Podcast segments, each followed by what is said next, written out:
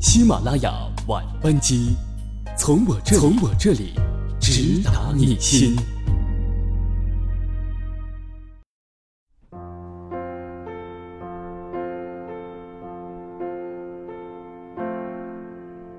各位好，欢迎各位在每周三晚上准时收听我们的喜马拉雅晚班机，我是阿迟。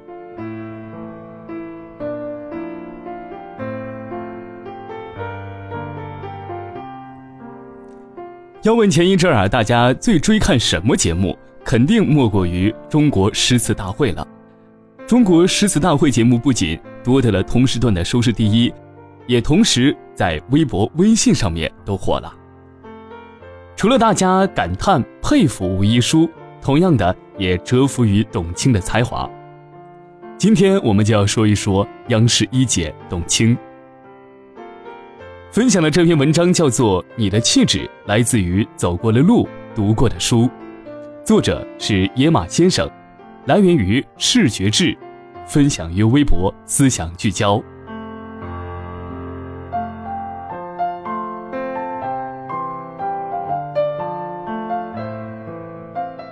惊艳朋友圈的中国诗词大会第二季完美收官了，人们记住了参赛的才男才女。当然也记住了这档节目的主持人董卿，没错，她又红了。不过在这一次，跟她在春晚的口红相比，人们更喜欢她富有诗书气自华的内在美。说到中国诗词大会的现场，堪称惊艳。这里没有浮夸的网络用语，只有中国千年文化的精华。百余位选手嘉宾以文会友。那么选谁做主持人至关重要，他必须有足够的能力串联起整个节目，单靠美丽的外表和机敏的临场反应可不行。这时，董卿进入节目组的视野，然而她能行吗？事实证明，这是一个正确的选择，也是一个美丽的选择。每一期节目的开场白。董卿必会引用不同的诗句来烘托，现场顿时诗意盎然。第七场，选手王绎龙在现场得知母亲病重，决定回家照看母亲。董卿祝福他的话，让人温暖，甚至让人泪奔。所谓父女母子一场，终究有一别，就让我们一起怀着倒计时的那种心态。珍惜在一起的日子，这是一个空缺，但更是一个圆满。希望王艺龙的妈妈早日康复。第八场，百人团中有一位选手告诉董卿，自己的父亲是一位盲人，从小全凭着口口相传的方式教他文学诗词，这一习惯坚持了十几年，才有了站在这里的机会。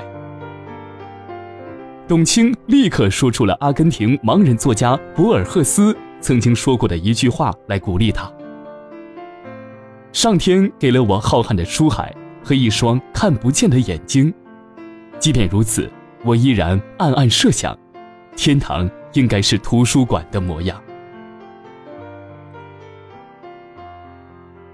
参赛的百人团中，还有一位只读过四年书的农民大叔。爱好却是写诗作词。董卿听了，对他说：“因为那诗啊，就像是荒漠中的一点绿色，始终给他带去一些希望，一些渴求。用有限的水去浇灌它，慢慢慢慢的破土在生长，一直到今天。甚至还鼓励这位大叔，所以，即便您今天答错了，那也是在我们现场最美丽的一个错误。”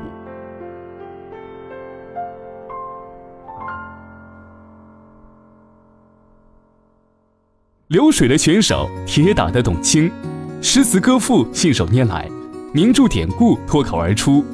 现场的董卿一颦一笑、吴侬软语都能赢得阵阵掌声，成功的将这个节目提升到了一个层次。其实，董卿对诗词歌赋的热爱并不逊色于现场的任何选手。后来他说：“我丝毫没有觉得中国诗词大会是一场竞赛，对我来说，这就是一场狂欢。”微博上有一位叫做“国防大学良方”的人说，看了几期中国诗词大会，甚是喜欢。从百人团到选手，从嘉宾到主持人，所有人都深刻地展现出了什么叫做真正的富有诗书气自华。主持人董卿的文学修养和临场应变能力真的是令人赞叹，瞬间秒杀现在许多无品位、无意义的综艺节目。在这个躁动的年代，能坐下来好好的欣赏我国如星汉般灿烂的诗词歌赋，让内心平静，实为精神上的享受与幸福。今天、明天还有两集，准备将这种幸福和体验进行到底。对于董卿的完美表现，大多数人都不吝溢美之词。看得出来，这不是一朝一夕就能形成的能力。若是没有大量的知识底蕴做支撑，根本不可能有这样现场引经据典、娓娓道来的应变能力。台湾东吴大学副教授曾泰元同样也难以置信，甚至忍不住在微博上询问道：“董卿是真的这么厉害，还是有节目组帮他准备的？”面对质疑，百人团选手武梦珂立即发微博替董卿发声。证实现场没有提词器，所有和点评嘉宾、选手、百人团的诗词互动都是随口就来。董卿的才华还征服了参赛选手王若曦，特意引用了诗人张潮的《幽梦影》的诗句，表达了对她的赞美。所谓美人者，以花为貌，以鸟为声，以月为神，以柳为态，以玉为骨。以冰雪为肤，以秋水为姿，以诗词为心，吾无兼然矣。节目嘉宾立波老师首次出场就特意送给董卿两句诗：“若似月轮终皎洁，不辞冰雪为清热。”文采飞扬间，不禁让人在这个 P.S. 盛行、颜值为王的时代反思：到底何为美？我想，有气质的女人最美，而气质，则是来自于一个姑娘走过的路、见过的人、读过的书。一九七三年出生在上海的董卿，如今已过不惑之年。回首往昔，她一定会感谢父亲从小的严厉教导。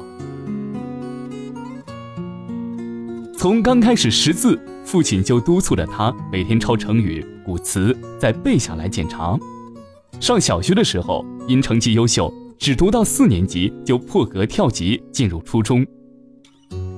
父亲说：“女孩子更要独立自强，你每天有那些照镜子、穿衣打扮的时间，都不如多看点书来的实际。”中学时，董卿三五天就能读完一本名著，阅读的习惯也悄然养成。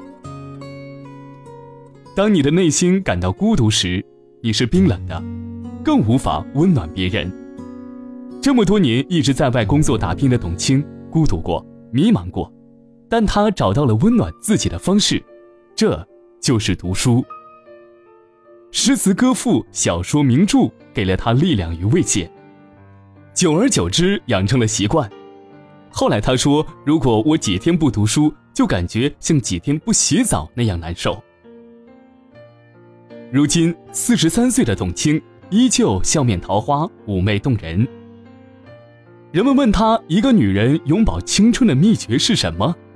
她回答：“女人外表的美都是短暂的，唯有用知识和涵养修饰自己，才能美丽一生。我始终相信，读过的书，走过的路，总会在未来某一个天发挥作用，使我变得更出色。始于颜值，陷于才华。”真正美丽的女人，在骨不在皮，不显山不漏水的董卿，让我们看到了一个中国女人最美的模样。一个人的花容月貌会被岁月带走，绚烂的青春也会随着时间流逝，一生都不褪色的，唯有那永不凋零的芬芳气质。若有诗书藏在心。岁月从不败美人。